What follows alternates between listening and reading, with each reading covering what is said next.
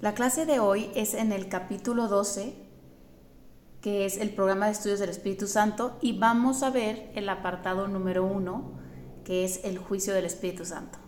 Tenía muchas ganas de grabar esta clase, porque es una clase muy práctica, donde les voy a dar muchas herramientas para que pronto puedan mm, saber cómo reaccionar a cualquier tipo de pensamiento o acción que parezca que suceda aquí en la película, como yo le digo, y que puedan, este, ¿cómo puedo decir?, este, responder de la manera en que el Espíritu Santo, tu nuevo maestro, quiere enseñarte y te hagas un pro para poder rapidísimo distinguir si te están amando o te están pidiendo amor.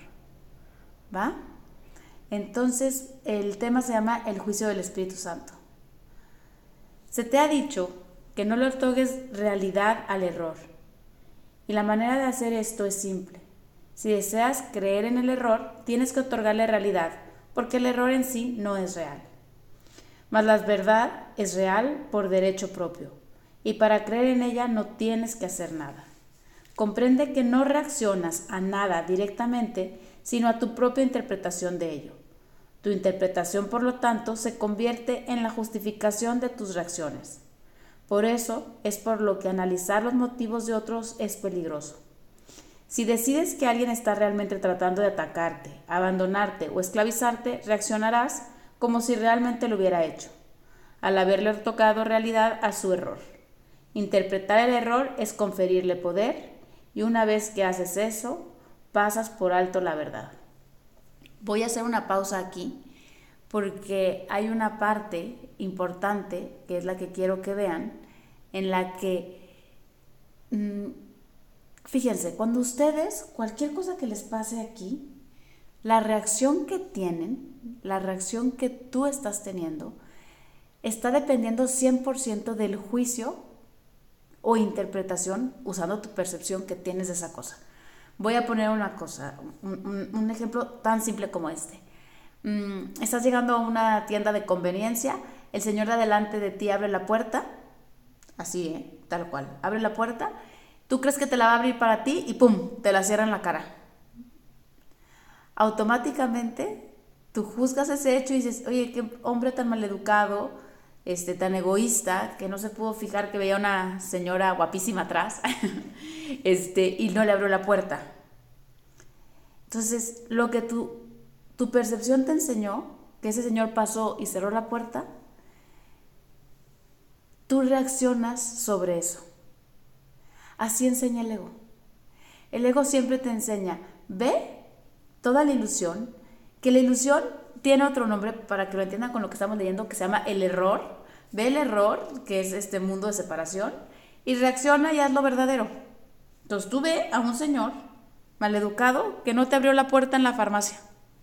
Eso es lo que quieres que veas. Y reacciona a esa falta de amor. Reacciona. Reacciona porque te está tratando mal, porque te está abandonando, porque te está criticando, porque mm, lo que ustedes quieran. Y entonces aquí la parte bien importante es que dice, tú le haces real al error, si hay un señor, si hay una tienda y si te están haciendo la falta de respeto de cerrarte la puerta. Y al hacer real el, error, le confieres poder. Esta palabra es súper fuerte y súper importante de entender.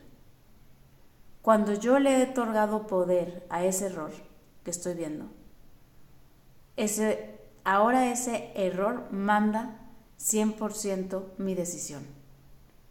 Y entonces, imagínense que mi reacción es decirle, oye, ¿qué te pasa? ¿Por qué no me abriste la puerta?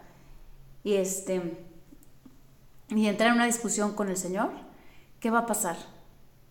Al final voy a tener los regalos, les quiero decir, los regalos de haber hecho real el, error, darle poder. Voy a sentir ira, culpa, miedo o todas sus derivaciones, ¿no?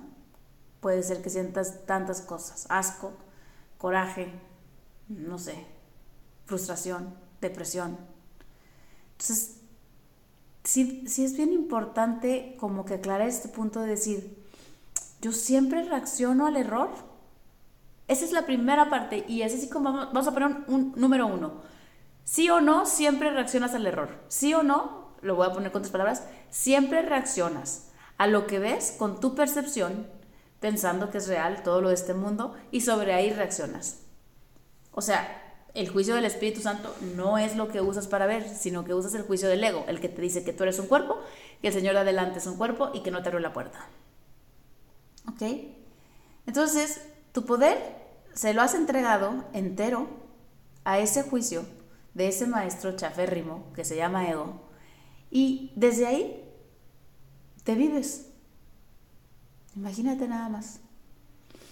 El juicio del Espíritu Santo, pues todavía no sabes ni qué es, ni cómo se toma, ni cómo se practica, pero eh, es, está bien padre ver cómo el Espíritu Santo tiene un método de enseñarnos muchísimo más simple y muchísimo más fácil, porque aquí en el error este que está, ¿cómo te les puedo decir?, proyectado en tantas cosas, en tantas formas, en tantas manifestaciones, todo se tiene que estar juzgando, blanco, amarillo, este, noche, día, de buenas, de malas, todo el tiempo. En cambio, el Espíritu Santo te va a dar un método infalible con el que vas a usar su juicio y vas a darte cuenta que es facilísimo, ¿cómo te puedo decir?, no perder tu estado de amor y de paz si sigues ese juicio. Y pasar aquí dando amor y paz. ¿Ok? Entonces, me voy a saltar al 3, donde dice, Solo hay una forma sensata de interpretar motivos, y por tratarse del juicio del Espíritu Santo no requiere esfuerzo alguno por tu parte. Escuchen bien porque ya vamos a empezar a ver cómo el Espíritu Santo enseña.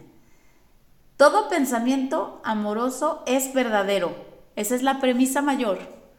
Si son pensamientos, ya no vean formas, ya no vean personas, ya no vean nada. Si son pensamientos amorosos, son verdaderos.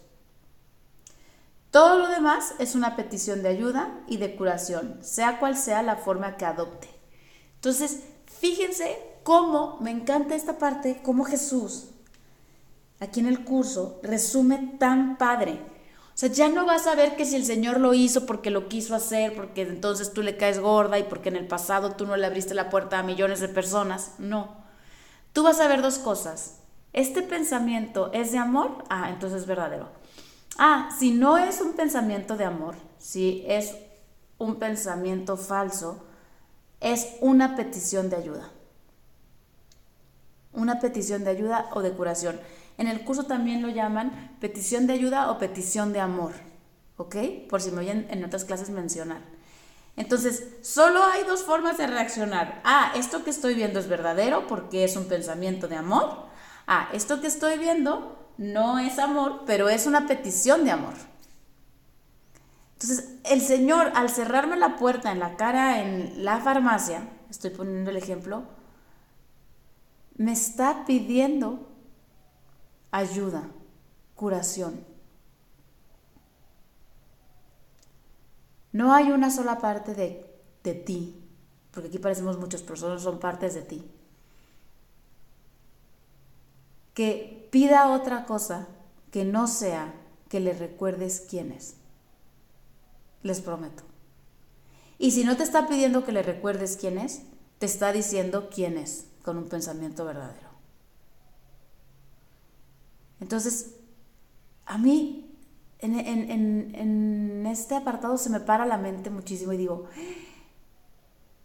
o sea, qué distraída estoy, juzgue, juzgue, juzgue, juzgue el error a la manera del ego, cuando verdaderamente pudiera estar con el juicio del Espíritu Santo solamente viendo amor o petición de ayuda o amor. Lo cual sería facilísimo, ¿no? Que tu hijo llora está gritando, ah, bueno, petición de amor, solo quiere que le diga quién es. Están, todo el mundo está buscando la voz de Dios que le dice su verdad. Les prometo. Oye, Ana Paula, pero el que va y golpea a un niño o mató a no sé quién, solamente está pidiendo ayuda. No sabe quién es. Su confusión es gigante. No lo juzgues por si acuchilló, mató o robó. Para eso tiene a todo el mundo. Tú no puedes ser ese rayo de verdad aquí, que no ve en el otro más que una más que su propia petición de amor, ¿sí me entienden? O sea, eso que veo en el otro es lo que yo pido, que yo recuerde quién soy. ¿A través del asesino, Ana Paula? Sí. A través de tu hijo que llora también. A través del marido que llega cansado también. De la amiga, del clima, del gobernante. Empieza a encontrarte. Date amor y responde a todas las peticiones de amor. Entonces quiero volverlo a leer para que no se nos pase. Entonces aquí dice que solamente de dos sopas, ¿no? Todo pensamiento de amor es verdadero y todo lo demás es una petición de ayuda y de curación, sea cual sea la forma que adopte. Esto no lo olviden, la que sea. Aunque sea en violencia, aunque sea en enojo, aunque sea en ira, solamente te están pidiendo ayuda. Solamente ayuda. No interpretes otras cosas. Fíjate, el Espíritu Santo se me hace que hacer como esos maestros que dice, güey, güey, güey, sin rollos, solo es esto. ¿Sabes? Solo es esto. Luego dice una pregunta, ¿cómo puede estar justificado reaccionar con ira ante la súplica de un hermano? Fíjate, esa pregunta se me hace, uy, que hasta se me apara el corazón. Si solamente me estaba suplicando que le, que le dé amor, ¿por qué he reaccionado con ira? Vean, imagínense a mí con el Señor de la puerta de la farmacia. Me está suplicando amor. No podré dárselo. ¿Estará justificado reaccionar con ira? Es que estoy entendiendo mal el mensaje. El ego quiere que vea puertas que se azotan en mi cara, pero el Espíritu Santo te dice, es una petición de ayuda. Fíjense, voy a leer. Ninguna reacción podría ser apropiada excepto estar dispuesto a ayudarle, pues eso y solo eso es lo que te está pidiendo. Ofrécele cualquier otra cosa y te estarás arrojando el derecho de atacar su realidad al interpretarla como mejor te parezca. Tal vez no, es, no esté completamente claro para ti el peligro que esto supone para tu propia mente. Si crees que una petición de ayuda es otra cosa, reaccionarás ante esa otra cosa. Tu reacción, por lo tanto, será inadecuada a la realidad tal como ésta es pero no a la percepción que tú tienes. Aquí es muy claro Jesús. Si tú desechas que es una petición de ayuda y reaccionas según lo que estás viendo, tu reacción no va a ir de acuerdo a la verdad o a la realidad. Vas a reaccionar de acuerdo a tu percepción.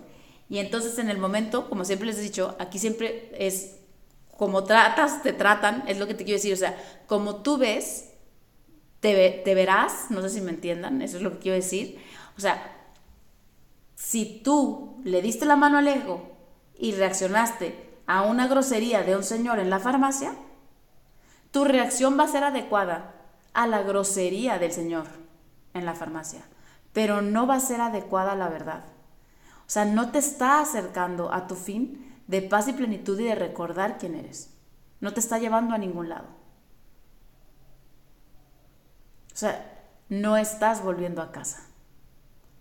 Este juicio del Espíritu Santo es para que tú vuelvas, para que tú ya no puedas ser engañado, para que este sueño no se convierta en el mm, juego macabro de tus pesadillas que te mantiene aquí, sino que tú entres a este juego y cada parte oscura ahora la puedes iluminar porque ya sabes ver con el juicio del Espíritu Santo. Entonces imagínate qué padre es el que solamente ve pensamientos de amor o peticiones de ayuda, no está amenazado. A él no le azotaron ninguna puerta en la farmacia. A él le pidieron ayuda y él responde. Tú piensa eso. Todos están pidiéndote ayuda y no les he respondido. Ahora que ya sé ver de otra manera, puedo responderles y bajarles el cielo a ellos y a mí en agradecimiento. De verdad no saben qué bonita, o sea, cuando analizas esto profundamente, no hay manera de vivir aquí más amorosa que esta, haciendo el juicio del Espíritu Santo, teniendo el juicio del Espíritu Santo. Ahí sí tu santidad empieza a bendecir el mundo. Ahora sí estás bajando el cielo a la tierra. Voy a leer el 4. No hay nada que te impida reconocer todas las peticiones de ayuda exactamente como lo que son excepto tu necesidad imaginaria de atacar. Esta necesidad es lo único que hace que estés dispuesto a entablar interminables batallas contra la realidad, en la que niegas que la necesidad de curación sea real haciéndola irreal. No harías eso si no fuese por el hecho de que no estás dispuesto a aceptar la realidad tal como es, y por consiguiente te privas de ella. Aquí viene una parte como muy de truquito que hacemos mientras seguimos oyendo la voz del ego, es que yo no quiero, yo no quiero responder a lo que veo con el juicio del Espíritu Santo porque sigo queriendo que este mundo sea real y no Dios o mi verdadera realidad como hijo de Dios o como uno en Dios, ¿no? Entonces, ese aferre que yo hago me lleva a todo el tiempo estar luchando con la verdad. Hace cuenta, lo natural para un espíritu, podríamos decir, sería no ver un Señor azotando en una puerta, sino solamente ver amor o solamente ver petición de amor, ¿no? Podríamos decir.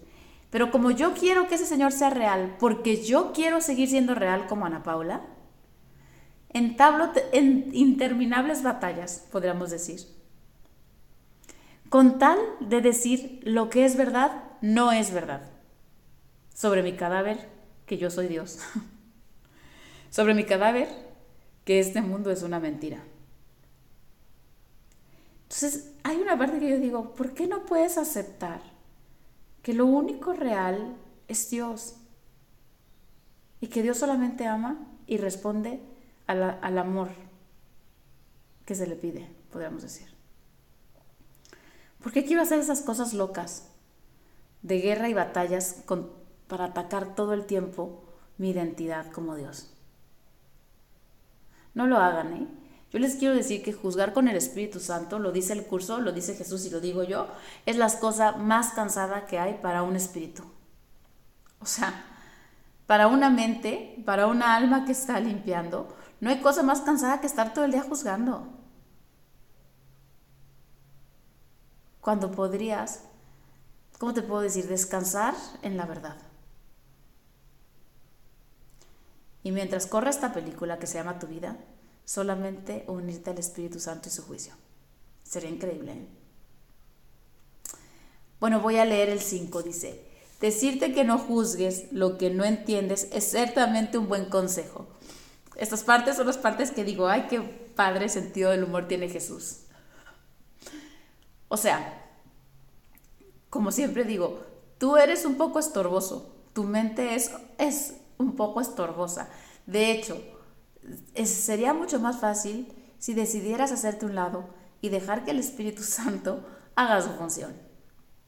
¿Ok? No juzgues, porque ¿qué crees? No entiendes todavía. ¿No saben qué bonito es poder decir Espíritu Santo, no entiendo qué es esto que está pasando, que el Señor me está azotando la, la puerta en la cara en la farmacia. Yo no lo entiendo. ¿Tú me puedes decir qué es? Si sí, entienden la parte que este curso se hizo para los que no sabemos y queremos aprender. Porque si ya somos los que sabemos, no podemos aprender nada, ¿eh? Pues ¿qué se le enseña al que todo sabe? Este curso es para las mentes que logran la majestad de decir, no sé, enséñame. Y entonces le abren la puerta al Espíritu Santo y el Espíritu Santo corre a enseñarte. Pero mientras tú ya sepas todo, tú ya sabes qué significa que ese Señor te, aventó la puerta en la cara y tú ya sepas perfectamente lo que te quiso decir tu mamá y lo que quiere tu hijo y tú no sé qué, tú no vas a poder aprender. Pues ¿para qué ocupas un maestro si ya lo sabes? Entonces, Es un buen consejo de Jesús así decirte, ¿qué crees? No juzgues, porque no sabes nada. Ese es el primer paso. Yo no sé qué es esto que estoy viendo que el Señor me está aventando la puerta en la cara. Yo no lo sé. Tú, Espíritu Santo, ¿sabes qué es? Imagínate, estás frenando tu mente por primera vez y abriéndote a la posibilidad de escuchar el juicio del Espíritu Santo que te va a decir, te está pidiendo ayuda, te está pidiendo amor. ¿Cómo sería tu reacción si entiendes eso? Necesita que le digas quién es. Y tú sabes.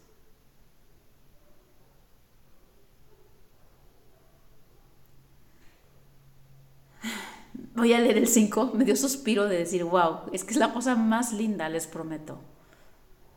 Y la más descansada. Libera muchísimo a la mente no juzgar. Voy a irme al 5.3 que dice, si no estás dispuesto a percibir una petición de ayuda como lo que es, es porque no estás dispuesto a prestar ayuda ni a recibirla. Ándele. es lo que, lo que estaba un poco diciendo. Yo no necesito ayuda, yo ya sé qué es, ni la voy a dar, ni nada. Yo me voy a dedicar a que este mundo no me coma y a juzgarlo rápido para que yo pueda responder a todos sus ataques. No, pues ya, nomás de decírselos ya me agoté. Se necesita la disposición de tu mente para que entiendas que cada vez que respondes a una petición de ayuda, estás recibiendo. Dar, recibir y ser es lo mismo. el mismo cielo te está bendiciendo a ti. Así como tú le estás recordando a Él quién es, Él viene a recordarte quién eres tú y juntos caminan a casa. Pero ¿cómo, Ana Yo y el señor de la farmacia, pero si ya nunca lo voy a volver a ver, solamente me azotó una puerta. Pruébalo, te lo pido. Bendícelo. Responde su petición de ayuda y dime qué pasa. Para que veas. No lo juzgues. No veas en el error. Y vas a ver lo que pasa. Vas a ver como la paz y plenitud que no es de este mundo viene a tu mente. Y cómo empiezas a darte cuenta que no hay felicidad en el ataque, que no hay felicidad en ver el error. No hay. Voy a leer donde dice, mm, que el 5.8, voy a irme hasta el 5.8, dice, el Espíritu Santo no necesita tu ayuda para interpretar motivos, pero sí, pero, pero es indudable que tú necesitas la suya. Entonces aquí Jesús que dice, tú no te preocupes por ayudar al Espíritu Santo, el Espíritu Santo sabe perfectamente lo que está haciendo, pero sí reconoce que tú necesitas su ayuda, llámalo, llámalo todos los días, todas horas, pídele que venga, Ilumina, me acuerdo que de chica había una frase que me decía mi mamá que usáramos, este, eh, cuando tuviera alguna cosa, un examen, un problema, decía, Espíritu Santo, ilumina mi mente. Pues así es. Sí se acuerdan que es el Espíritu Santo, ¿verdad? Es la parte, es la voz de Dios aquí. Es la parte de mi mente que se acuerda perfectamente de quién soy. Entonces, a esa parte le llamas y le pides que ilumine tu mente. Que te dé la claridad para que esta ilusión no te engañe y puedas ver la verdad atrás. Voy al 6. La única reacción apropiada hacia un hermano es apreciarlo. Debes estarle agradecido tanto por sus pensamientos de amor como por sus peticiones de ayuda, pues ambas cosas, si las percibes correctamente, son capaces de traer amor a tu conciencia. Toda sensación de esfuerzo procede de los intentos de no hacer simplemente eso. Voy a hacer una pausa aquí. Pensemos que están conmigo ahí, en esa farmacia, y el Señor me azota la puerta y yo llamo al juicio del Espíritu Santo y luego logro ver lo que Él es que solamente viene a reflejarme lo que yo soy. No debería estarle agradecido. no solamente los que vienen a traerme amor, amor entre comillas, ¿no? De este mundo, son los que yo debería estar agradecidas. Yo pienso, y lo dice el curso, una mente muy avanzada es la que sabe que todos los acontecimientos se pueden aprovechar. Los buenos, los malos y los peores. Y ese señor, o esa imagen de ese señor, que viene a azotarme la puerta en la farmacia, si yo la sé aprovechar y me acerca más al recuerdo de quién soy, yo estoy agradecida. Como si también fueran solamente pensamientos de amor, también estoy agradecida. Te va a regalar amor a tu conciencia. Esa es la parte como el punto dos, porque a veces podemos decir, pero ¿qué me trae de beneficio, no, Ana Paula? ¿Qué me va a traer de beneficio seguir la guía del Espíritu Santo o el juicio del Espíritu Santo? Lo que te va a traer de beneficio es que vas a experimentar el amor de verdad, el amor incondicional. El amor de ese que ya no se ataca a sí mismo, a través de sus hermanos y a través de él. El amor y la paz del que camina sin que este sueño lo toque y que lo único que ve en este mundo es bendición. Su propio reflejo en cada hermano. Imagínate qué chido. En cada hermano solamente veo la cara de Cristo sonriéndome, diciéndome, aquí estoy, aquí estoy, aquí estoy, voy contigo a casa. Se te olvida la soledad. Sales de la farmacia diciendo, bendito sea ese Señor que encontré en la farmacia, porque me ha recordado quién soy. A veces me pasa cuando estoy dando curso aquí, les voy a contar eso, que como que piensan que la iluminación o el ir acercándote a recordar quién eres son cosas espectaculares y grandes. No. El cielo que se siente al bendecir a una persona en la farmacia a un hijo en un berrinche o lo que tú quieras, a una persona que pide dinero, a tu suegra, a quien sea. Todos los días, esas cosas chiquitas, esas chiquitas. Esa es la verdadera práctica. Ese es el verdadero hábito de los milagros. Aquí no llega más rápido el que más lee, el que más lecciones ha dado al curso de milagros. ¿Cuántas vueltas, no? ¿Cuántos años lo han hecho? el que más cursos, más meditaciones. No. Aquí el que avanza es el que dice, no voy a juzgar por mi cuenta. Y le habla al Espíritu Santo frente a cualquier situación y le dice, ¿qué es esto? Y espera la respuesta. Y después que oye la respuesta, bendice y agradece a esa parte de él que ha venido a enseñarle quién es. Les prometo, les prometo que eso es, eso es el camino a la verdad, al, al recordar. Si ustedes hicieran esto y no volvieran a leer un curso de milagros y no volvieran a escuchar una meditación, experimentarían la paz y la plenitud de recordar quién son. Entonces no vuelvas a reaccionar de manera inapropiada frente a ningún hermano. A todos agradeceles. Y si no les puedes agradecer en ese momento porque en ese momento no has podido ver claramente, después, para cabo para el Espíritu Santo no hay, no hay tiempo. Después, cuando puedas, agradeceles. Si te toma meses, años, no importa, pero que tú tomes la firme decisión de pensar con el Espíritu Santo y juzgar con él. Voy a irme al 6.10 que dice, no intentes ayudar a un hermano a tu manera, pues no puedes ayudarte a ti mismo, mas oye sus ruegos que claman por la ayuda de Dios y reconocerás de este modo la necesidad que tú mismo tienes del Padre. Cuando empiezas a darte cuenta que nadie te está pidiendo la ayuda como Ana Paula, nadie quiere que Ana Paula venga a ayudarlo. Les prometo, ¿eh? A mí me daba un poco de ataque de risa que yo decía, pues todos quieren a Dios, nadie quiere a Ana Paula, Ana Paula no puede hacer nada por ellos. Entonces, intentar ayudar como Ana Paula híjole, pues no me va a acercar a mí nada, ¿eh? A Dios. En cambio, como dicen, hacerme a un lado y poder ver que lo que quieren es la ayuda de Dios. También me vas a recordar que esa es la ayuda que yo estoy pidiendo. Yo no quiero que venga mi esposo, mis papás, mis amigas a ayudarme. Yo quiero que venga Dios. Que cada una de las figuras del sueño que se aparezcan aquí se caigan y quede Dios. A ese es al que estoy llamando.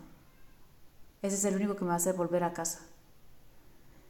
Entonces, cuando te quiera entrar esa compulsión, porque a veces nos pasa decir, no, no, es que lo que él ocupa es que Ana Paula haga. No, fíjate, tan fácil que te lo pone el Espíritu Santo. Él solamente ocupa a Dios. Solamente necesita la ayuda de Dios. Entonces, Ana Paula, no, eso no le des. Porque tú tampoco necesitas la ayuda de Jaime, Santiago, Pedro, Juan y Ana. Tú necesitas la ayuda de Dios que va a venir. Se nos empieza a quitar un poquito el protagonismo y empezamos a darle paso a Dios. Hagan la prueba, se los pido. Escuchen una petición de ayuda o de amor y respondan como Dios. Y verán. Qué cielo, qué éxtasis tan impresionante viene para la mente. Y el agradecimiento ni siquiera viene con palabras. En tu mente hay un agradecimiento tanto por el otro y por lo que te ha ayudado, híjole, que empiezas a decir, híjole, antes no te amaba, ahora sí te amo. Pues sí. Entonces voy a la siguiente página. Vamos a poner, eh, estábamos en el 7, ¿verdad? El 7.4 que dice, cada súplica a la que respondes en nombre de Cristo, acerca más a tu conciencia el recuerdo del Padre. Ya salió el premio. si cada respuesta que yo doy a una súplica de mi hermano, en el nombre de Cristo, fíjense lo que está diciendo, no en el nombre de Ana Paula, ni de Juan ni de Pedro, en el nombre de Cristo, yo te respondo como lo que tú me estás preguntando, quién soy y quién eres va a empezar a acercar más a mi conciencia el recuerdo de mi padre, el que te tengo tan perdido. Ese es el premio. ¿Y qué dice? El, lo siguiente. En interés de tu propia necesidad, pues, oye toda petición de ayuda como lo que es, para que Dios pueda responderte a ti. Aquí, no hay nadie más, ¿eh? Esos que están afuera solo están jugando el papel para que tú puedas darte cuenta que lo que parece que haces afuera lo estás haciendo adentro y que la respuesta de Dios viene directamente a ti. Es una belleza de apartado, les prometo, y es práctico. Ya no te puedes atarantar, ya sabes cómo es. O pensamiento de amor o petición de ayuda, no hay más. No es puerta, no es coche, no es nada. Es están pidiendo amor o están dando amor. No hay otra cosa. ¿Va? Voy a leer el 8, pero me voy a ir hasta el 7, donde dice, al haberte enseñado a aceptar únicamente los pensamientos de amor de otros y a considerar todo lo demás como una petición de ayuda, te ha enseñado que el miedo en sí es una petición de ayuda. Esto es lo que realmente quiere decir reconocer el miedo.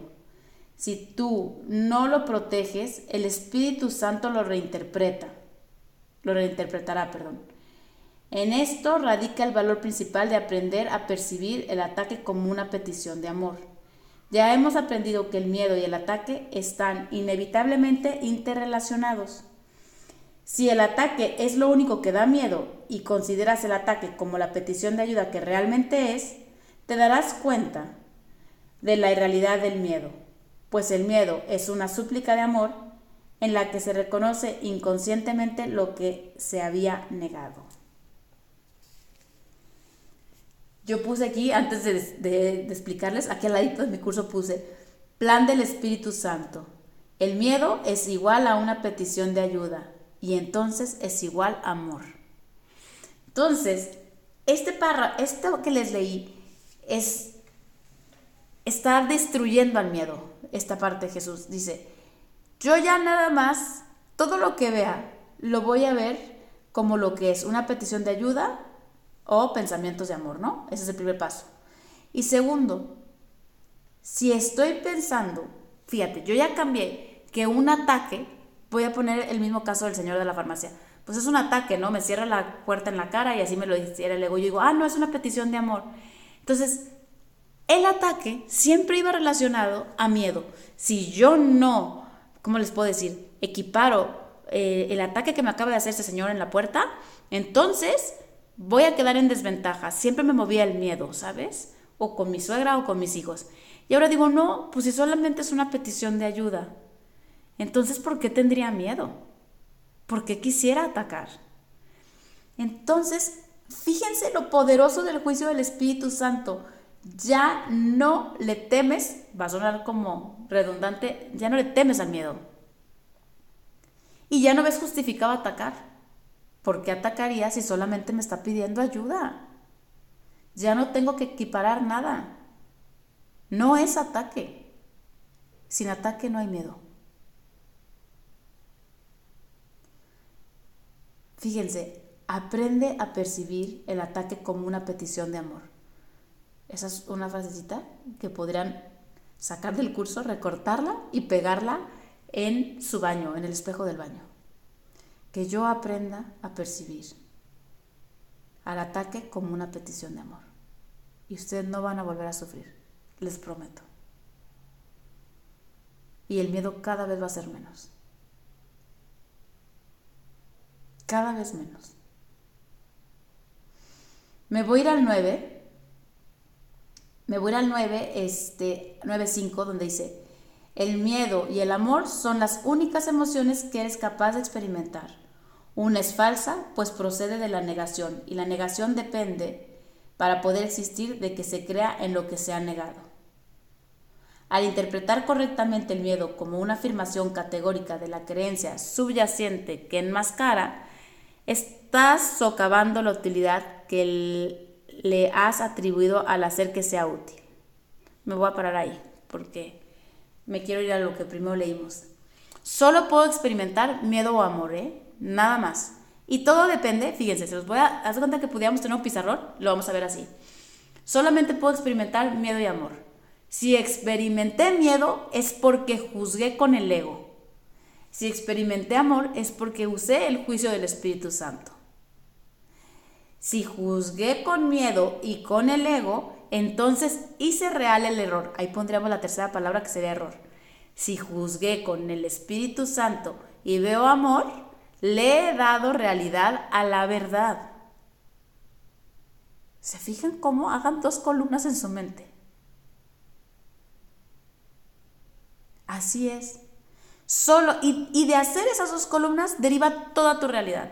Porque nos podríamos ir nos podríamos ir yendo consecuencia de haber juzgado con el ego y haberle dado realidad al error, caos.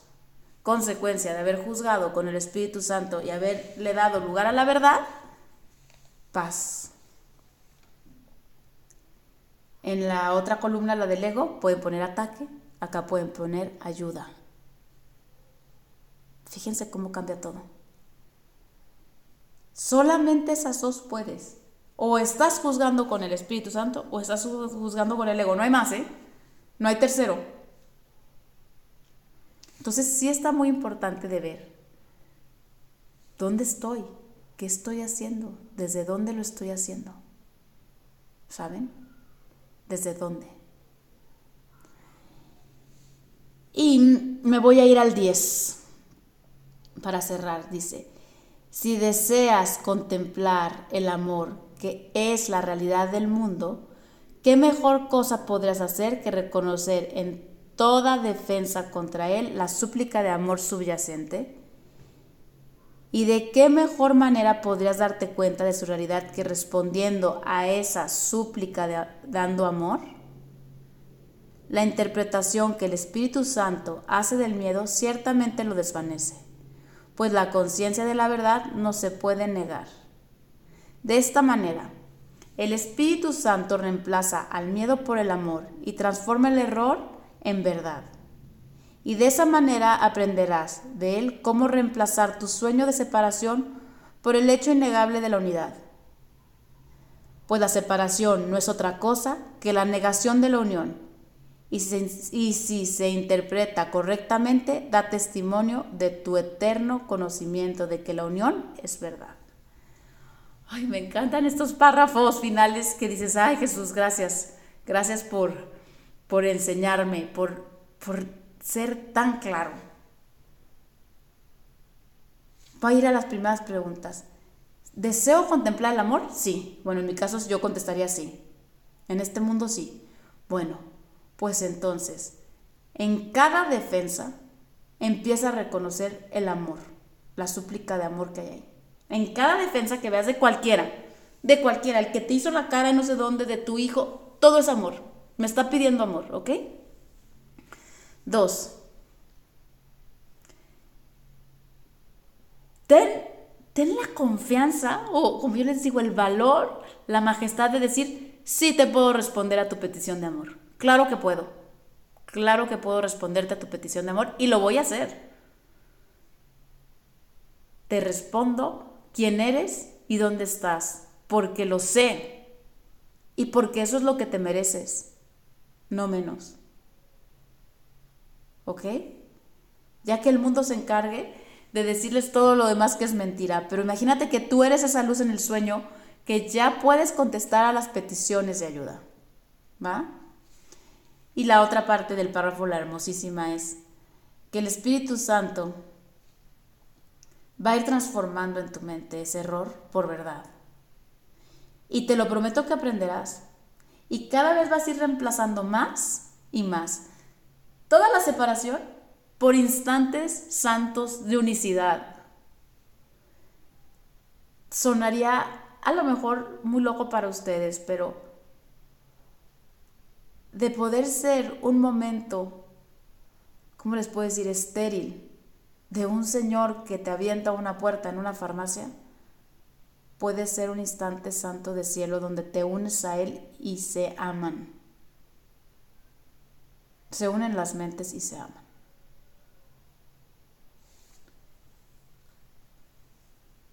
No hagas más separación. Empieza a experimentar tu estado natural de unicidad. Sé ese rayo de verdad aquí que todo el mundo está buscando. Respóndeles.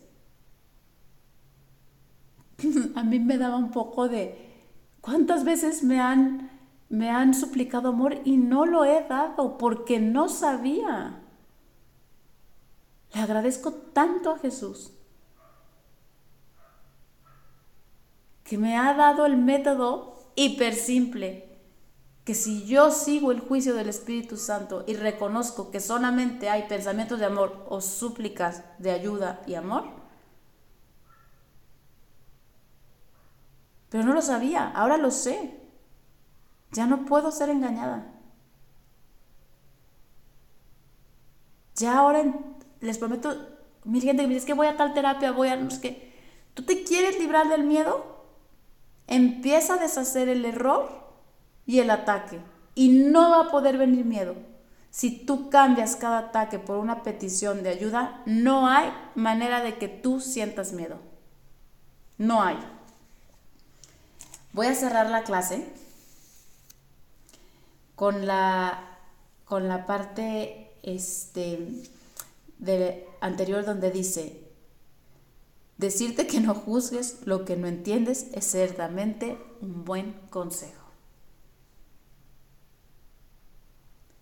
No sabes, déjate enseñar. Este capítulo 12 es el programa de estudios del Espíritu Santo. Es el nuevo maestro y te está enseñando su programa. Solamente le puedo enseñar a los que sí quieren aprender. Déjate.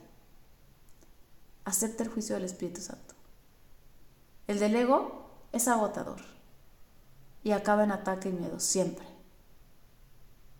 bendice, responde. Tú eres Dios y solamente lo vas a recordar